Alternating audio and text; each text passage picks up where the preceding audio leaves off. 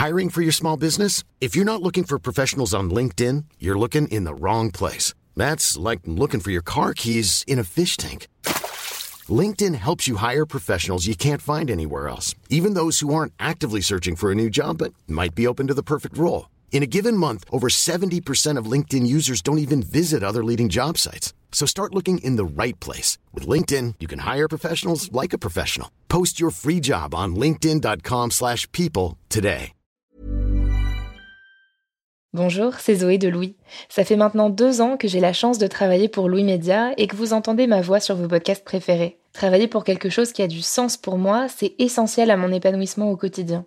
Et vous, comment se passe votre relation au travail? C'est plutôt épanouissant et enthousiasmant ou plutôt boule au ventre et des motivations Si vous êtes dans le deuxième cas et que vous comptez chaque semaine le nombre de jours qui vous séparent du week-end ou des prochaines vacances, je vous recommande plus que jamais le parcours Chance, partenaire d'émotion. Chance est une communauté d'entraide professionnelle pour aider chacun et chacune à trouver sa place dans le monde du travail. La communauté Chance a une méthode unique qui a fait ses preuves. La première étape, c'est celle du bilan de compétences. En trois mois seulement, vous allez pouvoir redéfinir vos objectifs pro et renouer avec ce qui vous anime vraiment, avec l'aide d'un coach professionnel qui vous sera dédié. La deuxième étape, c'est celle du passage à l'action. Une fois votre projet défini, toute la communauté Chance sera à vos côtés pour donner vie à votre projet. Un collectif hyper engagé, prêt à vous épauler et à vous ouvrir son réseau. Si ce message résonne en vous, je vous invite à vous rendre directement sur le site chance.co pour faire le point gratuitement avec un conseiller et changer ce qui ne va pas ou plus dans votre vie pro. Bonne écoute Louis.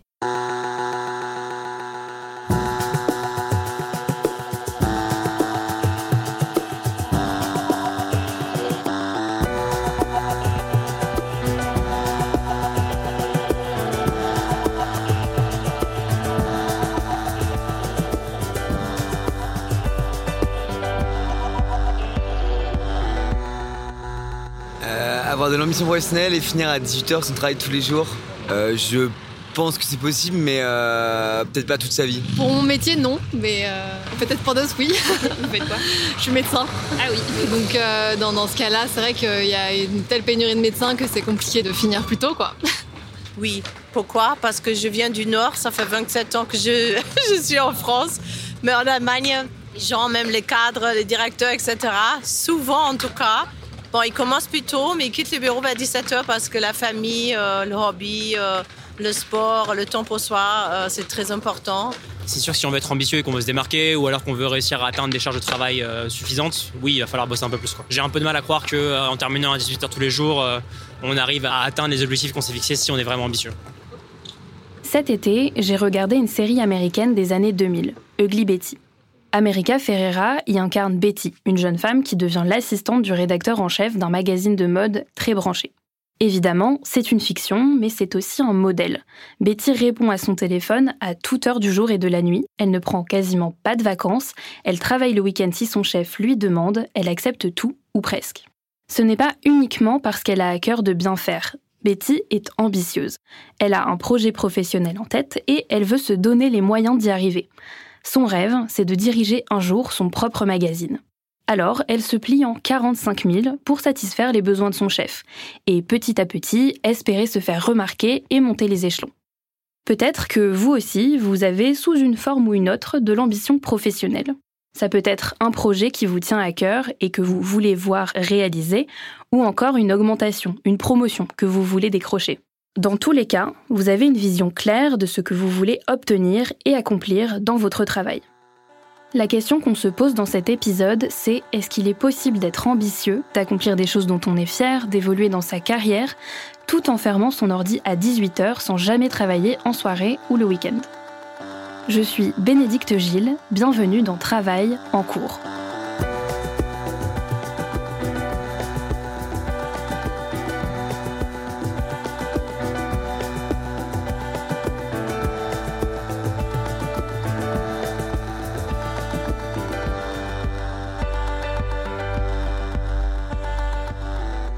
France, l'idée selon laquelle le succès professionnel est associé à une grande quantité de travail est très ancrée dans les mentalités. Je m'appelle Pierre Larouturou, je suis né à Périgueux en 1964 et je suis un de ceux qui a lancé il y a 30 ans, ça ne rajeunit pas, le débat sur la semaine de 4 jours. En 1993, j'ai fait un article pour expliquer comment on pouvait passer à 4 jours, 32 heures sans baisse de salaire. Pierre Larouturou est député européen. Avant de s'engager en politique et d'être un fervent défenseur de la semaine de 32 heures en 4 jours, il a d'abord travaillé dans un cabinet de conseil. C'était il y a 30 ans, il était au début de sa carrière. J'avais un boulot très intéressant. Quand j'ai fini mes études, je suis rentré dans un grand cabinet de conseil en stratégie, Accenture. J'étais euh, le gars le mieux noté au niveau européen. J'avais un patron qui m'aimait bien. Je faisais du bon boulot. Euh, et en même temps, j'avais envie d'avoir du temps pour euh, moi, pour ma vie perso, pour avoir du temps pour vivre, pour être heureux, pour aller à la piscine, pour voir les amis et pour un engagement associatif. Je militais avec ATD Carmonde. ATD Carmonde, c'est une association qui lutte contre la précarité et l'exclusion. Donc tous les samedis, j'allais faire du colportage de livres avec d'autres dans des quartiers très difficiles. Pierre Larouturou réalise assez rapidement que son rapport au temps de travail est très différent de celui de ses collègues. Alors, ce qui me surprenait, c'est que entre deux missions, euh, on était, on était staffé, on était envoyé chez tel ou tel client. Il nous arrivait parfois d'avoir une semaine, deux semaines ou trois semaines de vide entre deux clients et les gens restaient au bureau, mais ils avaient le droit de rester chez eux. Et j'en voyais qui paniquaient en disant mais on n'est pas staffé, on n'est pas chez un client, voilà. Et je leur disais mais bon sang, euh, profite de ce temps libre. Après ça, quand tu vas être chez un client, tu vas bosser 60 heures par semaine. Donc j'ai trouvé le, rapport un peu, un peu bizarre au travail. Petit à petit, Pierre Larouturou se dit qu'il pourrait passer en 4 5 e pour limiter son temps de travail. J'avais un boulot très intéressant, mais j'avais plein d'autres centres d'intérêt, euh, l'apiculture, la menuiserie, euh, faire des footings avec mon frère, avec des amis, avoir des copines et des copains, voilà.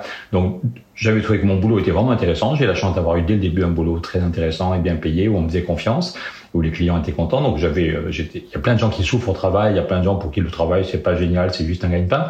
Moi, j'avais la chance d'avoir un boulot intéressant, bien payé, où j'avais des compliments régulièrement. Mais malgré ça, j'avais pas envie de tout sacrifier ou d'avoir que ça dans ma vie. En plus, c'est un métier, le consultant, où c'est pas du tout compliqué d'organiser un temps partiel. Parce que souvent, on est déjà sur deux clients. On a trois jours chez un client et deux jours chez un autre. Donc, il n'y a aucun problème d'organisation. Voilà.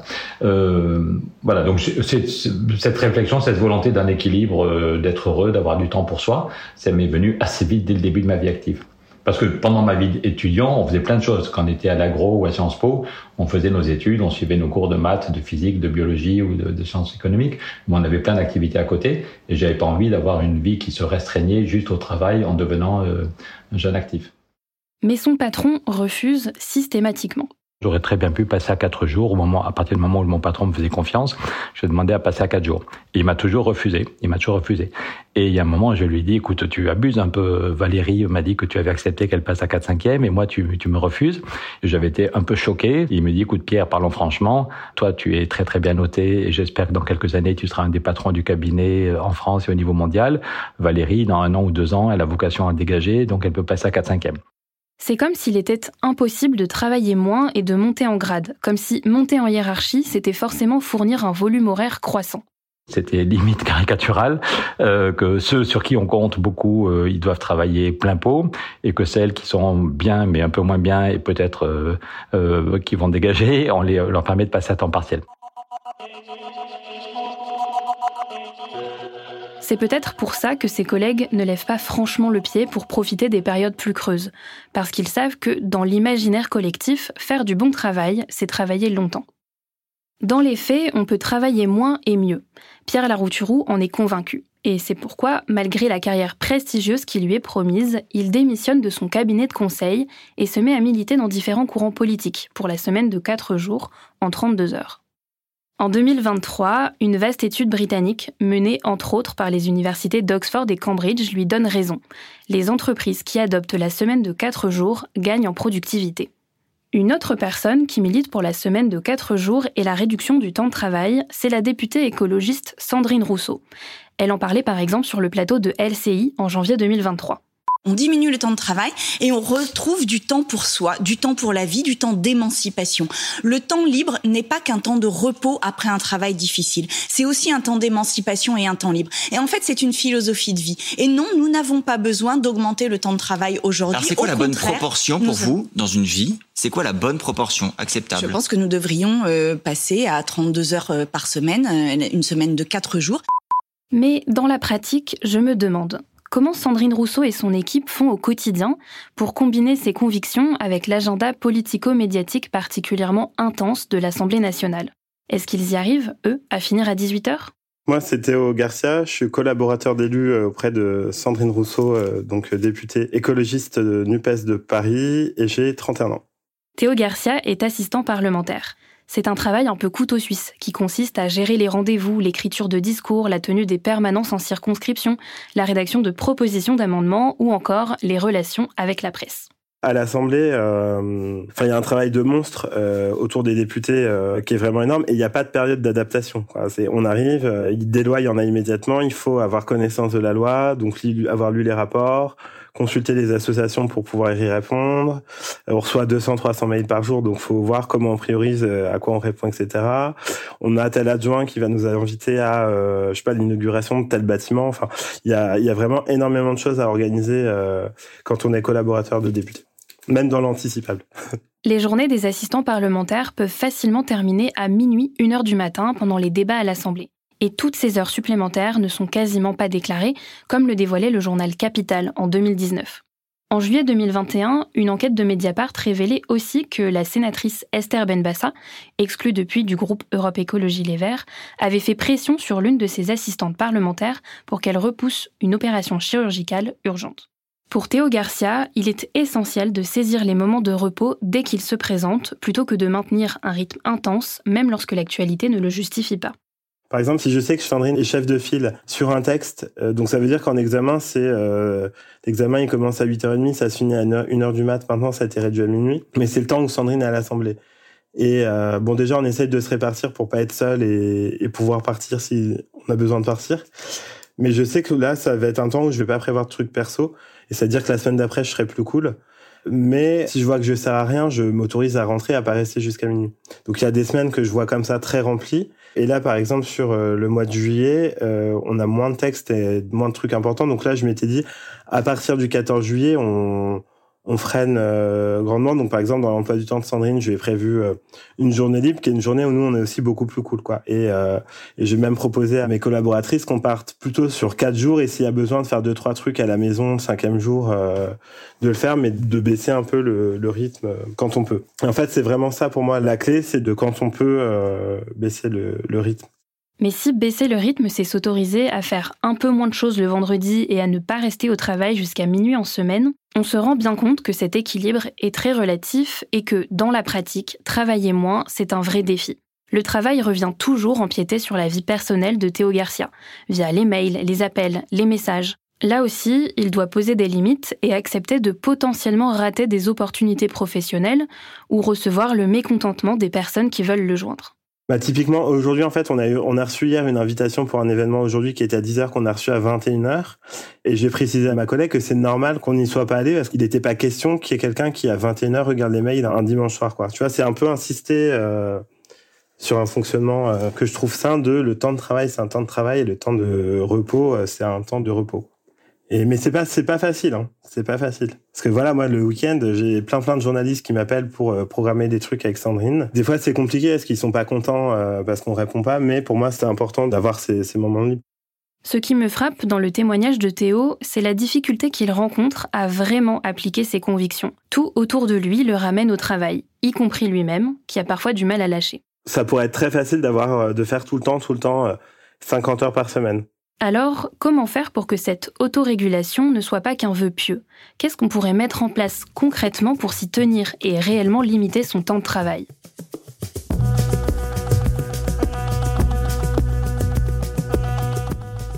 Alors moi je suis Lorraine, j'ai 26 ans, je suis consultante euh, en influence en agence de publicité et j'habite à Paris.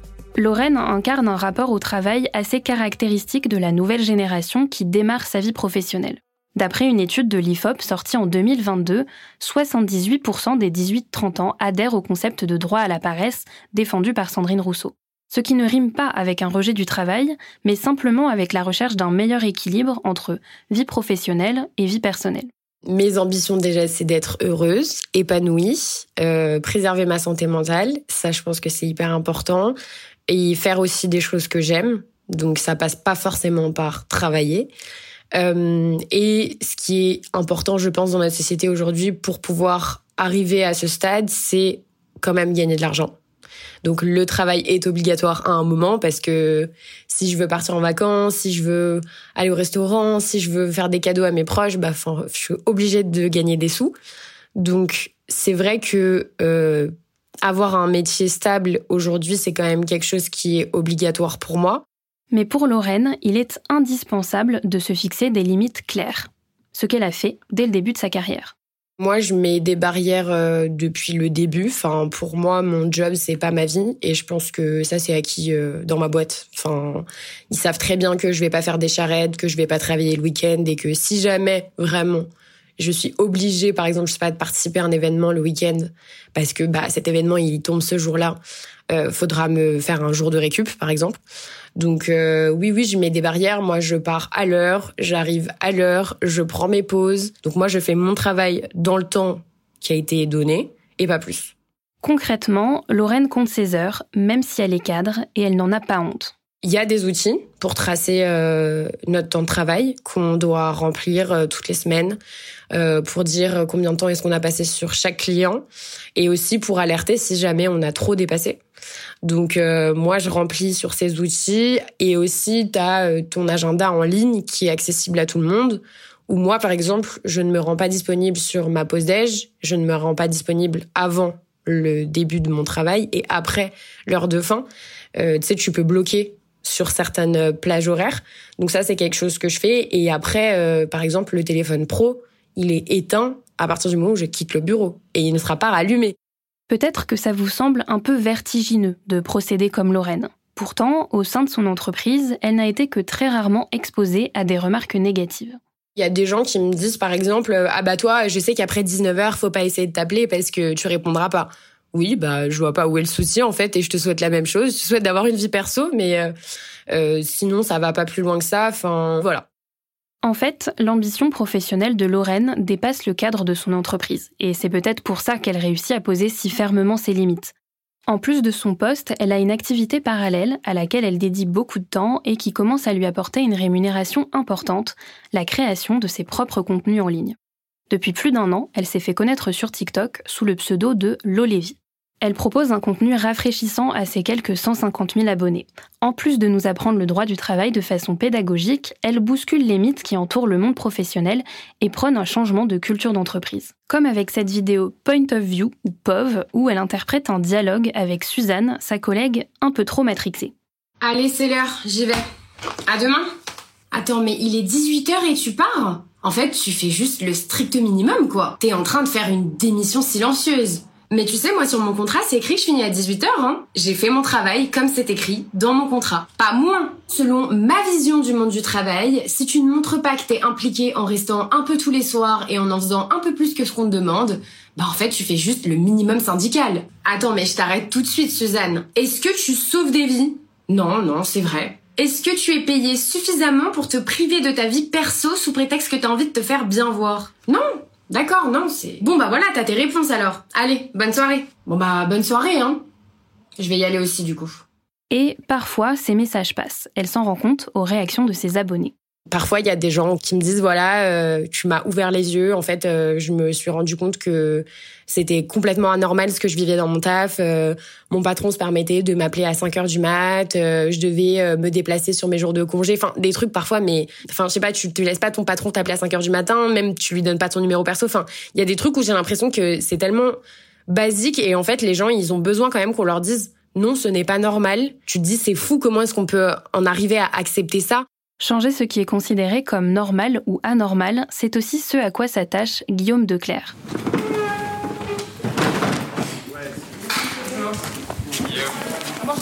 Enchanté. Et voilà, ici c'est là et nos bureaux sont là aussi. Mais voilà, bienvenue. Merci. 7h13, je veux plus travailler. C'est encore les vacances. C'est la, c'est la C'est du hein, pour le podcast, mais. Guillaume Declerc prône aussi un changement de culture dans sa propre entreprise, la marque de vêtements éthiques Loom. Je m'appelle euh, Guillaume Declerc, j'ai 39 ans. Euh, et moi, je crois beaucoup euh, en, en, en, les vertus de la, de la sobriété, donc que ce soit la sobriété euh, dans le travail, où je pense que c'est important de travailler mieux pour travailler moins, mais aussi la sobriété dans la consommation. Je pense que c'est important de consommer euh, mieux pour consommer moins. Ici, on est justement dans les sous-sols de la boutique de la marque de vêtements Loom qu'on a, euh, qu'on a ouvert euh, il y a à peu près un an dans le Marais. Comme Pierre Larouturou, Guillaume a commencé à questionner son rapport au temps de travail dès le début de sa carrière. Personnellement, bah, au début de, ma carrière, j'étais consultant, donc je sauvais vraiment pas des vies. Euh, et pourtant, euh, ma, première semaine de travail, j'ai dû finir deux fois à 2 heures du matin. J'en ai pas mal souffert, j'étais assez malheureux. J'avais jamais envisagé que le travail puisse être euh, aussi intense. Et donc, avec mon associé Julia, quand on a compris que Loom pouvait être le projet d'une vie, c'est là qu'on a mis en place vraiment des méthodes et des principes de travail qui puissent faire que euh, bah, Loom soit euh, compatible avec une, un vrai équilibre de vie pro et vie perso. Et ça se traduit très concrètement sur les horaires de travail de toute l'entreprise. Pour que les, les, salariés fassent des horaires raisonnables, le plus important, c'est que les managers, donc en l'occurrence nous avec Julien, mon, associé, c'est qu'on ait un, on a un devoir d'exemplarité, quoi. On doit montrer l'exemple. Donc nous-mêmes, euh, nous-mêmes, on part euh, assez tôt euh, du travail. Hein, je disais vers 17, 17h, 17h30, en, général, on, quitte le travail. Ce qui fait que naturellement, en fait, les salariés vont finir le, le travail dans ces eaux-là. Je crois n'avoir jamais vu quelqu'un dans les bureaux après 18h. Pour nous, ça, c'est hyper important, c'est une réussite. Quoi. Ça veut dire que le travail n'est pas forcément le centre de leur vie, mais qu'ils peuvent développer d'autres activités autour. When you're ready to pop the question, the last thing you want to do is second guess the ring. At Bluenile.com, you can design a one-of-a-kind ring with the ease and convenience of shopping online. Choose your diamond and setting. When you find the one, you'll get it delivered right to your door. Go to Bluenile.com and use promo code LISTEN to get $50 off your purchase of $500 or more. That's code LISTEN at Bluenile.com for $50 off your purchase. Bluenile.com code LISTEN.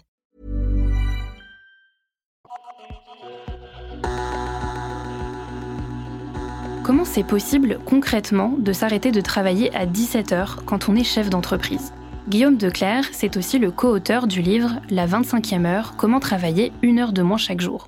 La 25e heure, c'est un livre qu'on a écrit avec euh, deux amis euh, qui sont donc les deux co-auteurs, Jérôme et Guillaume. Et comme euh, beaucoup de, bonnes idées, c'est né autour d'une bière dans, un bar où on s'est dit, bah, en fait, à force de s'échanger des, des, petites méthodes de travail et de voir aussi autour de nous, en fait, plein de gens qui, euh, qui avaient tendance à travailler de, hyper tardivement, voire, des, voire faire des burn-out, on s'est dit, mais c'est c'est fou quand même, est-ce qu'on n'a pas quelque chose à partager? Et on se dit, tiens, on va faire un, un petit livre. Pour l'écrire, les trois amis ont récolté les conseils de plus de 300 entrepreneurs et entrepreneuses. Pour les auteurs, le travail accompli est un facteur du temps qu'on passe à travailler, de l'intensité de notre temps de concentration et de la rapidité avec laquelle on exécute une tâche. Pour réduire le temps de travail, selon les auteurs, il faut donc 1. Apprendre à s'organiser, à allouer juste le temps qu'il faut à chaque tâche et surtout ne pas y perdre trop de temps. 2. Améliorer sa concentration. Et 3. Accélérer, c'est-à-dire augmenter la rapidité avec laquelle on exécute des tâches. La première étape, c'est donc de s'organiser. Et la première clé, c'est d'apprendre à dire non aux tâches qu'on veut vous confier et qui n'ont rien à voir avec vos objectifs. Cela inclut aussi de dire non à des réunions auxquelles on vous convie. Selon les auteurs, un bon repère, c'est de se dire qu'il faut dire non à 20% des réunions qu'on vous propose. Une méthode simple pour décliner une réunion, c'est peut-être juste de se demander, OK, est-ce que si j'étais malade, cette réunion aurait lieu quand même. Et si la réponse est positive, c'est qu'a priori, euh, on peut juste demander euh, le compte rendu et quand on ne sera pas vraiment indispensable. Au-delà des réunions, si une tâche peut être faite par quelqu'un d'autre que vous, il faut absolument la déléguer. Ce n'est pas toujours simple de déléguer des tâches qui semblent importantes, mais cela changera votre charge de travail du tout au tout. Enfin, pour les tâches que vous devez accomplir vous-même, il s'agit de savoir prioriser les tâches les plus importantes et vous sacraliser du temps pour. Disons, ce qui m'a surpris, c'est de voir certains conseils qui revenaient vraiment très souvent, alors qu'on s'en doutait pas tant que ça. Il y en a un euh, qui, que, les gens nous ont souvent monté, ils nous disaient, mais moi j'ai une sorte de, de règle où euh, chaque début de semaine ou chaque fin de semaine, je me liste les trois choses, les trois tâches euh, les plus importantes à faire dans la semaine. Et une fois que je les ai euh, identifiés, bah, je les bloque dans mon, enfin, je, je, leur alloue un temps dans, dans, mon, dans mon agenda, je les timebox en quelque sorte, euh, pour pouvoir vraiment euh, les mener à bien. L'idée de timeboxer ces tâches, c'est juste de donner juste un créneau d'une heure ou de deux heures dans son agenda pour faire ces tâches et rien faire d'autre, pour qu'en fait ça soit en, en quelque sorte des, des rendez-vous qu'on fixe avec soi-même, pour pas qu'on nous mette euh, des rendez-vous sur d'autres sujets à la place. Et si l'objectif est trop ambitieux, vous pouvez le découper en sous-tâches atteignables pour éviter de procrastiner. C'est là qu'on passe à la deuxième partie des conseils, comment mieux se concentrer. En général, j'alloue une journée à une seule tâche sur laquelle je vais être hyper concentré et je vais aller jusqu'au bout. Je mets beaucoup d'intensité. J'essaie de pas trop papillonner entre les différentes tâches parce que le fait de, de papillonner, d'alterner entre différentes tâches, ça fait euh, perdre de la concentration, perdre de l'intensité. En moyenne, aujourd'hui, un employé de bureau ne travaille que 11 minutes en continu avant d'être interrompu. Or, une tâche qu'on réalise de façon morcelée va forcément nous prendre plus de temps qu'une tâche qu'on réussit à réaliser d'une traite. Et surtout, on va être moins performant intellectuellement. Le professeur de psychologie Glenn Wilson a montré qu'on peut perdre jusqu'à 10 points de QI quand on reçoit une sollicitation externe alors qu'on est en train de résoudre un problème. Selon ce chercheur, les emails altèrent plus la concentration que la prise de cannabis et ont aussi un effet addictif. Il y a une minute rentable dans sa vie, c'est d'aller sur son téléphone, d'aller dans les paramètres et de supprimer l'ensemble de ses notifications. Et même, même en vrai, même WhatsApp. Ça n'arrivera jamais que quelqu'un oublie de regarder WhatsApp en disant mince, ça fait huit semaines que j'ai pas regardé WhatsApp, j'ai 8253 notifications, j'aurais dû répondre. Ça n'arrivera pas. Autre conseil dans le livre, au lieu de regarder ses mails à la moindre notification en se laissant ainsi déconcentrer, mieux vaut se fixer deux à trois moments dans la journée pour les traiter. Par exemple, le matin, le midi et le soir. Vous pouvez aussi utiliser l'extension Inbox When Ready sur Gmail. Elle permet de mettre l'actualisation de votre boîte mail sur pause. Ça veut dire que vous pouvez traiter vos emails et en écrire de nouveau tout en évitant d'être interrompu par les emails entrants. Et puis, il existe aussi des applications qui empêchent de vous connecter sur les réseaux sociaux pendant la durée de votre choix. Enfin, la troisième partie des conseils consiste à accélérer. Le livre mentionne par exemple des extensions qui permettent de relancer automatiquement des gens à qui vous avez adressé un mail avec des points d'interrogation et qui ne vous ont pas encore répondu, comme ça vous n'avez pas à y penser. Un autre outil pour aller plus vite, c'est aussi de pré-rédiger des emails modèles qui répondent aux sollicitations qu'on vous envoie le plus régulièrement. Ensuite, pour se pousser à ne pas traîner dans ses tâches et limiter concrètement ses horaires, Guillaume Declerc a une autre règle d'or. Toujours se prévoir quelque chose en fin de journée pour être sûr de ne pas s'éterniser au bureau. Se créer soi-même des deadlines qui sont plaisantes et donc réellement motivantes. Concrètement, en général, j'arrive euh, au travail à 8h30 à peu près après avoir déposé ma fille.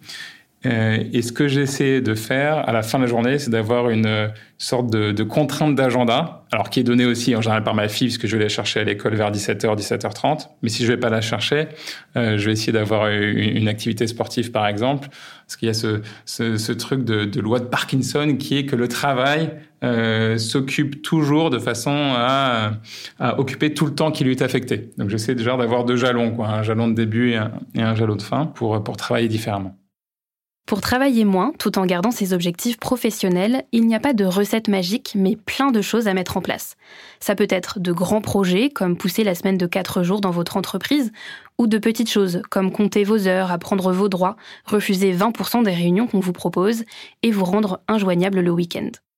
Atteindre cet équilibre, celui qui vous convient le mieux, qui vous permet de combiner vos ambitions professionnelles avec votre vie personnelle, ça demande une certaine rigueur au quotidien, parce que l'on a tôt fait de se laisser emporter par la tâche.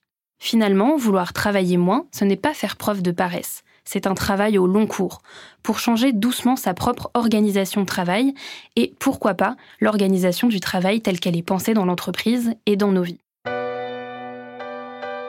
Et dans le prochain épisode, on continuera à se demander comment améliorer sa concentration et sa productivité en se plongeant dans le sujet du travail profond, ou comment atteindre cet état de concentration ultime qu'on appelle état de flow.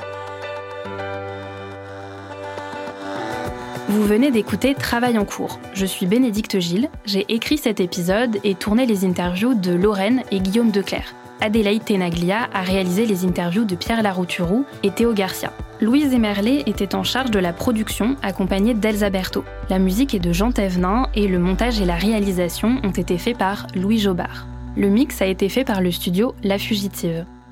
À très vite!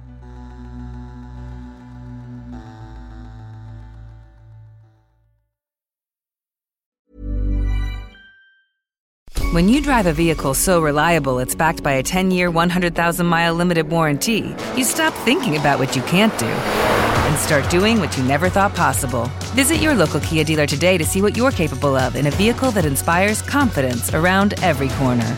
Kia, movement that inspires. Call 800 333 4KIA for details. Always drive safely. Limited inventory available. Warranties include 10 year 100,000 mile powertrain and 5 year 60,000 mile basic. Warranties are limited. See retailer for details.